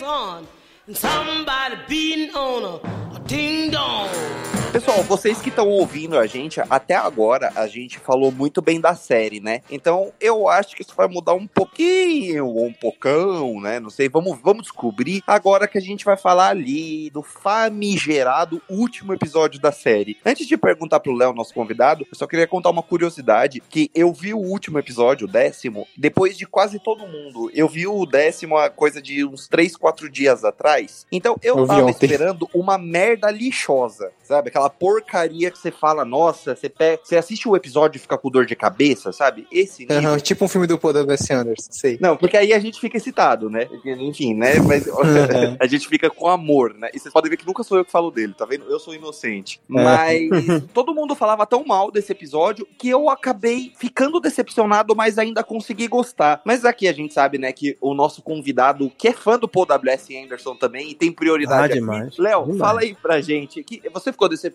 com o final de Lovecraft Country? Gostou, não gostou? Como que foi? Cara, eu gostei da mensagem, porque ele basicamente dá uma, uma ideia de que você. você a, a magia sempre foi algo. Os negros basicamente já são atacados a cada dia por milhões de coisas absurdas que eles não podem ser. E a magia foi algo que foi tirado deles lá no passado e que agora tá na mão de brancos, né? E daí, o que essa série que quis fazer no final é tirar toda essa magia e deixar a magia exclusiva pros negros. E eu acho isso muito foda de que agora é a nossa vez, agora chegou a nossa vez de tomar o controle e vocês não vão mais impedir a gente, porque vocês já tiveram toda a prioridade durante toda a vida de vocês por não sofrer o que a gente tem que sofrer, entendeu? Então a gente agora é nosso. Eu achei isso espetacular como contexto e tal. E não só isso, como a outra coisa boa que eu vou falar desse final de episódio, que muita gente criticou a última cena em específico, que é a Dee chegando com o braço mecânico lá, que a Hippolyta fez pra ela, e ela chega e vê o corpo da Cristina caído ali no chão, todo destruído, e ela vai lá e esmaga o pescoço dela e destrói ela e tal. É, muita gente falou, ah, essa cena achei, sei lá, que destoou e tal. Eu, quando eu vi essa cena na primeira vez, eu não gostei. Mas daí eu entendi a mensagem que ele quis passar com a Dee. Olha a personagem da- Dee, olha o que ela passou nesse período. Ela perdeu o melhor amigo por causa de violência que brancos fizeram. Ela perdeu o pai por conta de uma família branca através da magia. E cara, aquela mulher, ela tá com muito ódio. Porque ela era uma criança que não sabia muito sobre o, o como o, o, o mundo era. E através daquilo, ela começou a ter que lidar com a realidade, sabe? Tanto que esse episódio, o episódio 8, fala muito disso, né? Dela aprendendo a lidar com, com tudo daquilo e vendo o quanto que o mundo é uma bosta, né? E daí, cara, aquele final, ele justifica aquilo de que, porra, vocês estão querendo melhorar tudo, mas estão querendo melhorar com violência e quebrando tudo. Cara, você tem que entender que o ódio que a Dee tem, o ódio que muitos negros têm de brancos e de co- coisas do tipo, não é.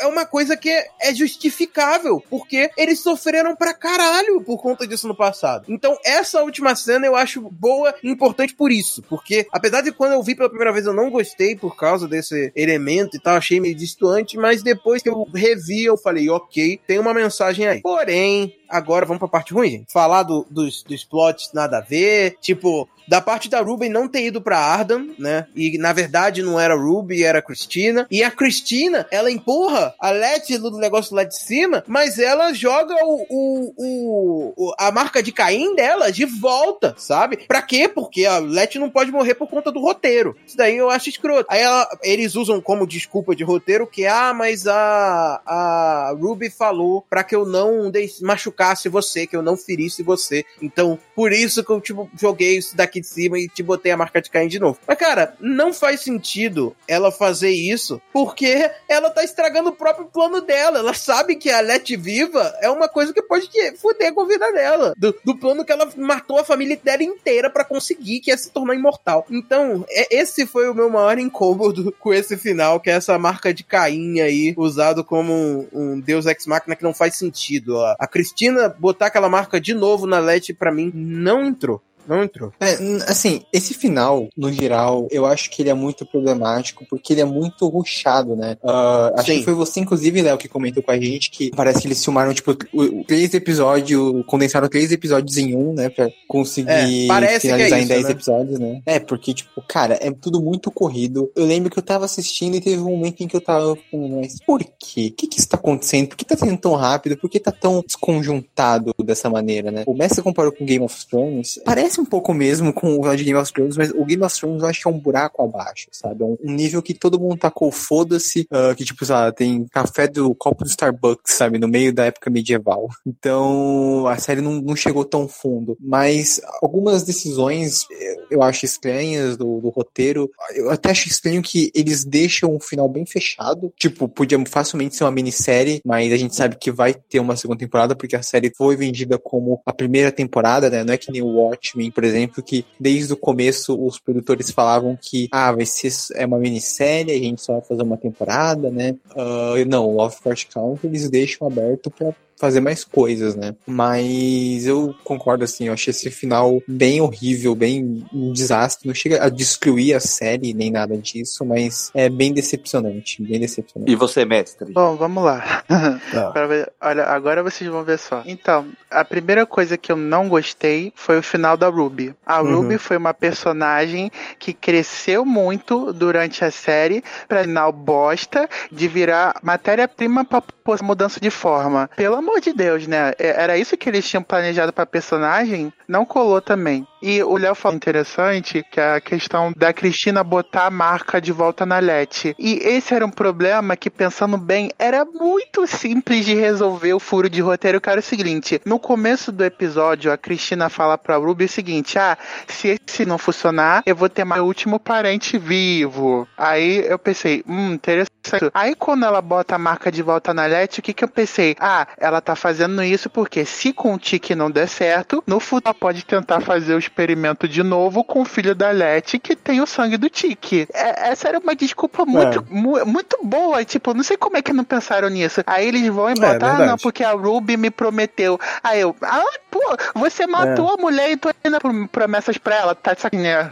Não, É. e você, se você parar pra pensar, esse episódio tem uma lógica muito contraditória que é a seguinte: todo, inclusive até a própria Cristina questiona essa burrice, todo plano depende, dependia da Ruby conseguir a poção. E a Ruby tava mais do lado da Cristina, tava mais pra lá do que pra cá. Ou seja, não tinha, pô, não precisava envolver ela, eles podiam ter arrumado uma maracutaia diferente pra conseguir o sangue da Cristina. Mas não, eles tiveram Verdade. que envolver a Ruby e a foi metendo o plano todo. Não faz o menor sentido isso. Eles emburreceram os personagens a série toda, fazendo coisas inteligentes, tomando ações na medida do possível bem calculadas pra chegar no momento dele cometer uma burrice dessas. Eu achei muito contraditório. Isso sem falar na questão que o Charlie falou da Dira, por exemplo, dela ser usada como uma- um deus ex machina, porque diz que ela só podia liberar os tentáculos dela no quando tá agindo gasmo sexual. Aí, nesse episódio, ela libera os tentáculos. É. Aí eu, porra, tá de sacanagem. É, e Isso- também como sem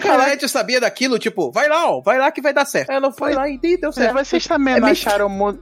Por exemplo, o, tanto o Tiki quanto a Letty tiveram visões com a Hannah durante vários episódios. A empregada lá que saiu do incêndio. Por que que diabos a Hannah não falou que tinha esse feitiço esse tempo todo? Aí isso que era pra tirar a magia dos Teria resolvido mil problemas se ela tivesse falado isso desde o Konami. Mas não, ela Não, mas eu acho isso... que isso aí tem explicação, que é o, é o selo do livro, né? Ela tá presa naquele segundo mundo ali, e aquele, aquele mundo que ela criou, mas ela tá presa ali dentro por causa do, do livro dos nomes, né? A única forma de quebrar aquele selo e dela entender, dela conseguir falar com o Tic, é através do, do livro dos nomes. Então ele conseguiu o livro dos nomes e conseguiu falar Ah, com mas ela. era Então- muito fácil. Mas era muito fácil. O Tiki já sonhou com ela o quê? Cinco ou seis vezes? Era só falar: Porra, Tiki, vai lá, pega o livro e a gente vai a gente acaba com essa palhaçada. Porra, Mas aí que tá, aquilo, aquilo antes era meio que só visão, entendeu? O de antes era meio meio que sua visão, não Sei era. lá, eu acho que ficou meio conveniente. Eu acho que ficou meio conveniente demais isso. Tipo, só quando o livro for achado, você vai ter todas as respostas que você precisa. tipo, eu até magia, entendo. né? Aí,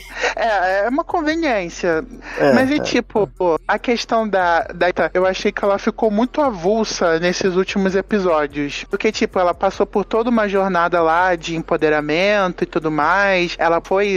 Ela foi tudo que ela queria, deu muitos conhecimentos. Mas aí chegou nesse último episódio, ela, ela foi meio emburrecida de propósito. é, Vocês é não verdade. sentiram isso? Ela podia ter Sim, contribuído muito mais, porque afinal ela tem conhecimento do multiverso, porra. Ela teve, Sim. viveu várias 200 vidas. Ela ter anos. É, 200 É. anos. Ela podia ter sido bem mais útil do que aquilo. E Ela é uma placa-mãe, isso é legal, né? Porque eles chamam ela de placa-mãe, né? E uma coisa que eu devo discordar de você, Léo, muito respeitosamente, é que, por exemplo, ele é uma série toda fazendo comentários muito bem construídos sobre. Tudo bem que com estereótipos e tudo, tudo muito bem construído sobre racismo, questões de. questões da vida, sabe? Aí eu não gostei muito dessa parte deles usar isso pra poder tirar a magia das pessoas brancas. Porque me parece tudo segregacionista. Algo que a série, a todo momento, com seus comentários sociais, tentou mostrar que era uma coisa errada.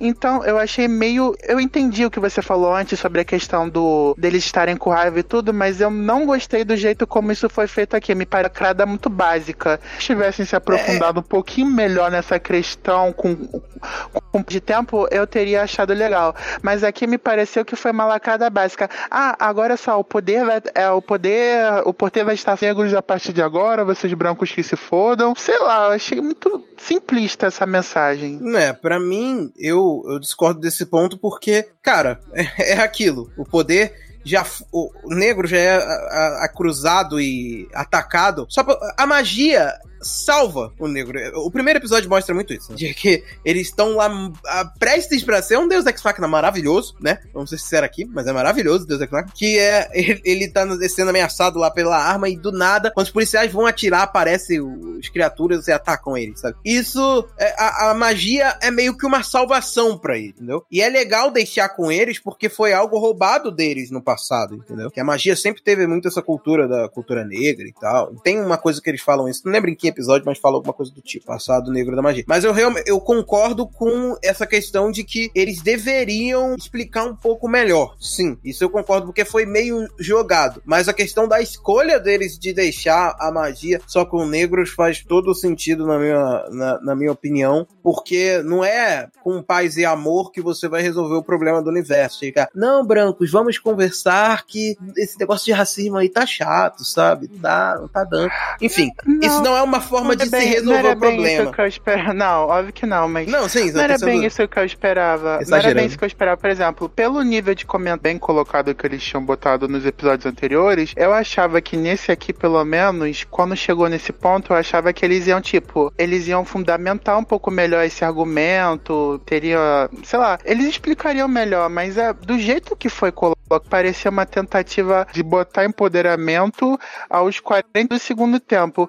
Porque se você for parar pra pensar, teria sido muito mais simples simplesmente jogar, tirar a magia da Cristina. Que a Cristina era a grande vilã da porra toda, foi a que fez a merda toda até o momento. Então teria sido bem mais simples só tirar a magia dela e das pessoas que estavam ali tietando ela. Aí depois, quando ele fala, tirou a magia de todas as pessoas brancas do mundo, eu falei, hum, eu eu comprei muito bem isso, mas. É, antes da gente partir pro encerramento, uma coisa que o Léo e o Mestre estavam falando agora aqui, que foi um dos pontos que eu mais me interessei, não que, que eu mais me interessei não, mas que fez eu mais gostar da série, foi que essa série ela me mostrou um pouquinho o quanto o racismo, é, ele é enraizado na cultura e na cabeça do, do negro e ele passa, sabe, de gerações para gerações. Por quê? Porque o racismo, até onde a gente sabe, historicamente ele começou onde? Na época dos escravos, né? Que é uma época que o filme não conta, o filme se passa bem depois dessa época. Mas desde lá ele já tem o racismo. E se você pegar hoje em dia, a gente espera, né? E acha que não existe algum lugar como existe né,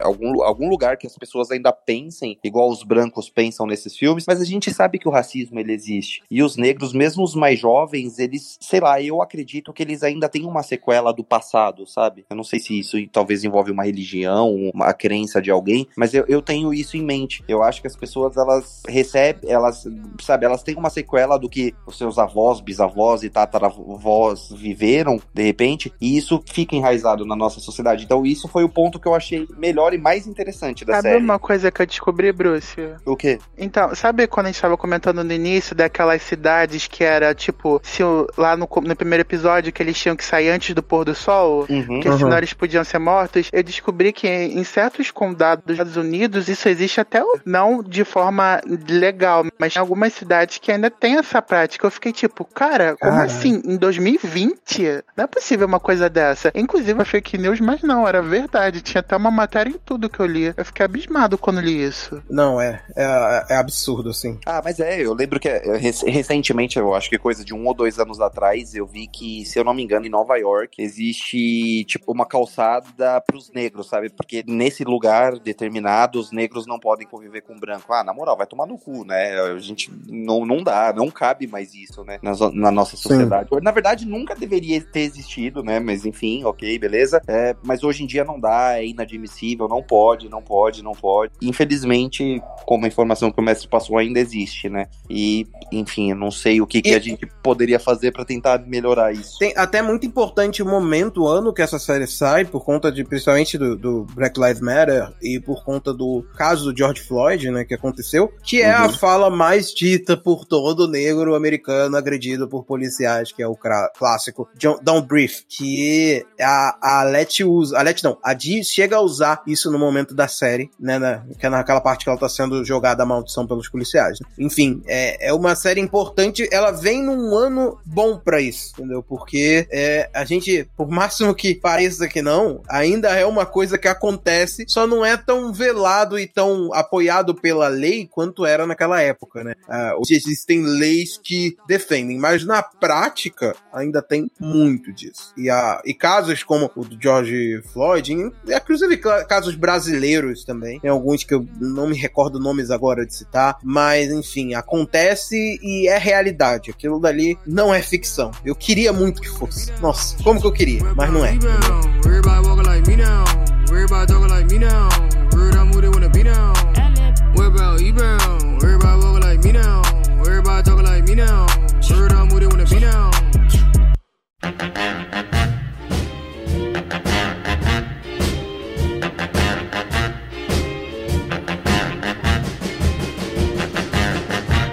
Down. A gente tá chegando no final do episódio, pessoal, então eu queria perguntar pra cada um. O mestre já fez isso, mas eu vou perguntar novamente. Ele já fez a crítica no site, deu uma nota. Eu vou perguntar o episódio favorito e a nota que a pessoa dá pra série. Começando pelo nosso queridíssimo convidado, Léo, seu episódio favorito e a nota final de toda a temporada. Cara, a série, ela tava em nota 20 pra mim. De 10. 20 de 10. É, e ela tava indo muito bem. Mas chegou no, no último episódio, ela deu uma. hum, brochada fácil. Eu, eu, eu ia dar 10, assim, até, vamos ser sérios, tava 10 de 10. Aí no último episódio ela diminuiu 3 pontos pra mim. E, tipo, foi pra 7. Só que o episódio 9 e a importância que esse episódio tem dá mais 2 pontos e meio pra 7. Só isso. Porque, então eu dou um 9,5 por conta disso. Por 3 a menos por causa do final, ser meio é, e 2,5 a mais por conta do episódio do 1921, Rewind 1921, pra eles relembrarem esse absurdo que aconteceu em Tulsa. Pra quem não sabe o que foi Tulsa, foi simplesmente resolveram jogar bombas numa cidade só porque tinha negros prosperando financeiramente. E é isso. É isso. Essa é a realidade. E, cara, eles relembrarem isso e darem valores pra cada vida ali. Aquela cena do, do Montrose é, falando ah, as pessoas que se foram, que morreram por causa. Nesse dia, no-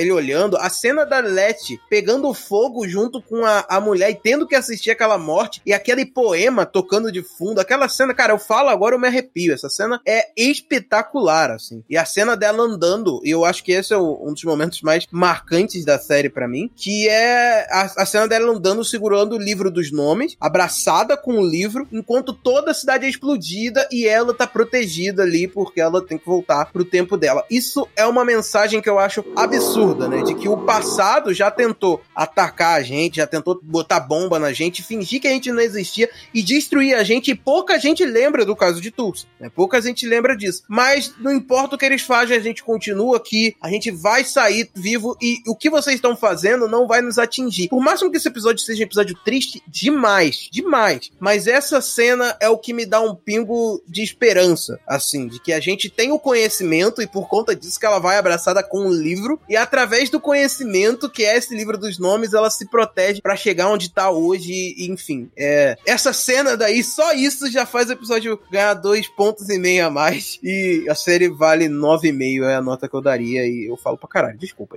Imagina que isso, Léo. Então vamos lá, Charlinho, você fala, conta aí pra gente o seu episódio favorito da série e o seu veredito, a sua nota final. Cara, eu gostei muito de três episódios específicos, que é o primeiro, o episódio do, da Mansão Fantasma, que é o terceiro, e o penúltimo, né? Uh, se eu for escolher um, acho que eu escolheria o primeiro. Eu acho que a cena lá de perseguição é maravilhosa e o final com os monstros é, é muito bom também. No geral, é uma série que eu gostei bastante, né? Eu não sei se eu teria terminado ela se não fosse por causa do podcast, porque eu tenho um problema com séries que, a não ser que seja uma série maravilhosa, que me prenda e me deixe maluco pra ver, eu tenho preguiça de ver, né? Eu prefiro ver só Tipo, um Manto filme. e Adaga, assim, mais ou menos? Isso, essa série, essa é excelente, excelente, maravilhosa, merece todos os prêmios, eh, que nem fugitivos. E mas eu acabei terminando de ver por conta do podcast, né? É, não sei se eu tenho muita vontade de ver uma segunda temporada, mas enfim. Ah, e a série, ela acaba valendo muito a pena, ela fez um baita sucesso e é merecido, né? O- muito por conta do elenco e da sagacidade do roteiro, uma produção muito bem feitinha da HBO. Ah, e quanto à nota, eu ia dar um 7,5, mas como essa série merece, eu acho que eu vou dar um 8. Assim, já com uma nota redondinha que merece. É, nossa, é você fazendo mó. no- já, já achamos o vilão do episódio, mas vamos chegar lá ainda. Mestre, é, é, não, Fala. não, não. É que você, você é o que tá cansado de ser o vilão de todo episódio, né, Bruce? Beleza. eu sou sempre o herói do episódio. O último eu fui o vilão, né? No penúltimo. É um aliás, herói de The. Boys, né? é Cara, um herói sabe, de The sabe Boys. quando você é o herói de The Boys? tá? Sabe quando você vira vilão? Quando você fala de Resident Evil. Pronto. Então, Ou seja, todo mesmo, episódio. porque eu- ó, é, de vocês, de novo, vocês aí em casa, vocês estão ouviram pela 29 vez que não fui eu que falei de Resident Evil e hoje foi nosso convidado. Mas nosso convidado aqui jamais será o vilão, então eu sou o eu já vilão. tô cansado de ouvir Resident Evil quando vocês estão editando esse podcast. Puta que pariu. Aí eu venho aqui e faço o quê? Trago mais Resident Evil pra vocês. Léo, É, e eu- eu- qual que é o nome disso? É Léo Oliveira Coerência. Ah, não, o Bruce agora quer, quer concorrer a uma, uma premiação de melhor drama, né? Porque, nossa, como é dramático esse moleque, hein? Moleque Não. não, né? Esse idoso, né? Senhor. Mas vamos lá, você, Charlinho, além de vilanizar o podcast, você está desfocando. Mestre, dá o seu veredito e a sua nota pra gente aí, fazendo um favor. Ah, assim, como eu falei na crítica do site, ainda é uma das séries que sabe, talvez das que eu vi esse ano, né, talvez seja a melhor série até tudo das que eu vi, óbvio. Tem uma ótima produção, excelentes atores, um roteiro caprichado, final, óbvio. Eu gostei muito do clima de mistério, gostei de que é do tom eclético, cada episódio é, é um pouquinho diferente. Os personagens são todos bem desenvolvidos. Tem um outro. A maioria dos, dessas séries são por questões até muito boas. Boas, tipo, o uso da Jihá. Tem também. Eu esqueci até de falar isso anteriormente, mas sabem aquela história da personagem indígena? Rima, então não gostei de como ela foi apresentada pra morrer logo em seguida. Eu achei que isso também tirou um pouquinho do impacto da história, mas no geral é uma ótima série. Eu recomendo pra todo mundo assistir. Tem um comentário social muito importante, um bem desenvolvido e personagens cativantes. O problema da série é J.J. Abrams que estraga todo o final de, de coisas da história. Só isso. Não, não, coitado do, do JJ. E a nota seria 8,5. Ele perdeu um por conta do final horrível, desculpa, mas meio ponto por conta da questão do uso de alguns personagens e algumas conveniências. Aí deu um 8,5 no final. E é isso. Certo. Bom, eu dando meu veredito, eu achei a série excelente. É, assim como o Charlie, eu confesso que eu não sou o cara mais. o que mais acompanha séries, que vi muita coisa. Não, eu tenho um certo, uma certa preguiça com séries. Geralmente as séries que eu gosto, eu acabo gostando muito e fico viciado nela. E outras séries eu acabo não assistindo por medo de viciar e não ter mais vida, porque sim, eu sou desses. Mas eu assisti Lovecraft Country pela curiosidade, depois eu continuei assistindo a série pelo podcast, por essa gravação de hoje, né? E gostei muito da série, diferente de vocês, eu assisti, não assisti o episódio, o último episódio logo quando saiu, então eu vi muita, ouvi e ouvi, né? Muita gente falar dele, então eu esperava aquela bosta, aquela aberração, aquela coisa, sabe? Tremenda e não achei que foi, mas ainda assim achei decepcionante. Mas eu não acho que, assim como o Léo inicialmente tirou três pontos, não sei o que, o Charlie queria dar um 7,5, isso é uma heresia, né? Eu daria uma nota 9 e concordo com o Léo, o J.J. Abrams estragou. Oi? Eu tenho que assumir uma coisa aqui. Hum. Com essa nota, você se torna o segundo mais coerente desse podcast. Parabéns. Parabéns. Você Isso realmente. sempre acontece. Isso sempre É, é o- acontece. é o coerente. No final das contas, você é o herói do podcast. Isso Junto sempre comigo, é claro. acontece. E- só que assim, você É, sabe que isso o, problema da né? coerência, o problema de eu ser um coerente é que eu vou fazer uma merda que vai estragar tudo, né? E você comentou pra mim que o J.J. Abrams é o foi o grande vilão da série, né? E Sim. eu queria dizer e terminar esse podcast falando, se fosse o Paul W.S. Anderson, a nota seria 10. Nossa, tchau, gente. Valeu. O cara vocês. não consegue ser um herói sem ter tudo, né?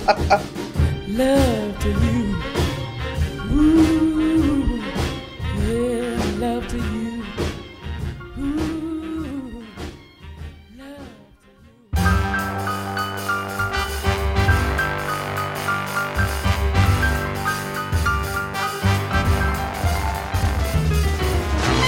Léo, eu queria muito agradecer, de verdade, foi muito legal gravar esse episódio com você. A série é muito bacana, tá aí em todos os episódios, ouvindo nossas asneiras sempre, deixando nosso episódio com muita qualidade, muito bem editado. Então eu queria agradecer você por participar desse episódio com a gente, por tudo que você tem feito. Muito obrigado, espero que você tenha gostado. E é isso, cara. Muito obrigado por E é tudo. isso, cara. Eu que agradeço. Eu que agradeço e fica o convite pra vocês irem lá um dia no, no Fermata falar um pouco de música. Não sei o que de música vocês escutam aí, gostaria de falar. Mas a gente conversa e acha um tema pra vocês passarem lá um dia e gravar com a gente. Pessoal, então é isso pra vocês. Muito obrigado por vocês ouvirem. Obrigado, Léo, por participar. Espero que tenham gostado. Comentem aí nos comentários. O Léo, no começo da gravação, passou as redes sociais que ele usa. Vão aí na descrição, tanto do Spotify quanto do Deezer, do Anchor, Google Podcast, Apple Podcast, onde quer que você esteja ouvindo, que na descrição está as redes sociais dele, beleza? Então é isso, pessoal. Valeu, obrigado. Obrigadão a todos. Continuem com a gente até sexta aí. Valeu, falou. Tchau, Valeu!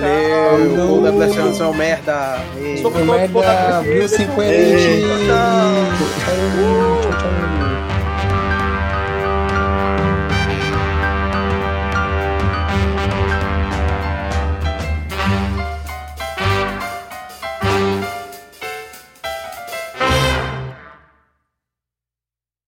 Este podcast foi editado por Léo Oliveira.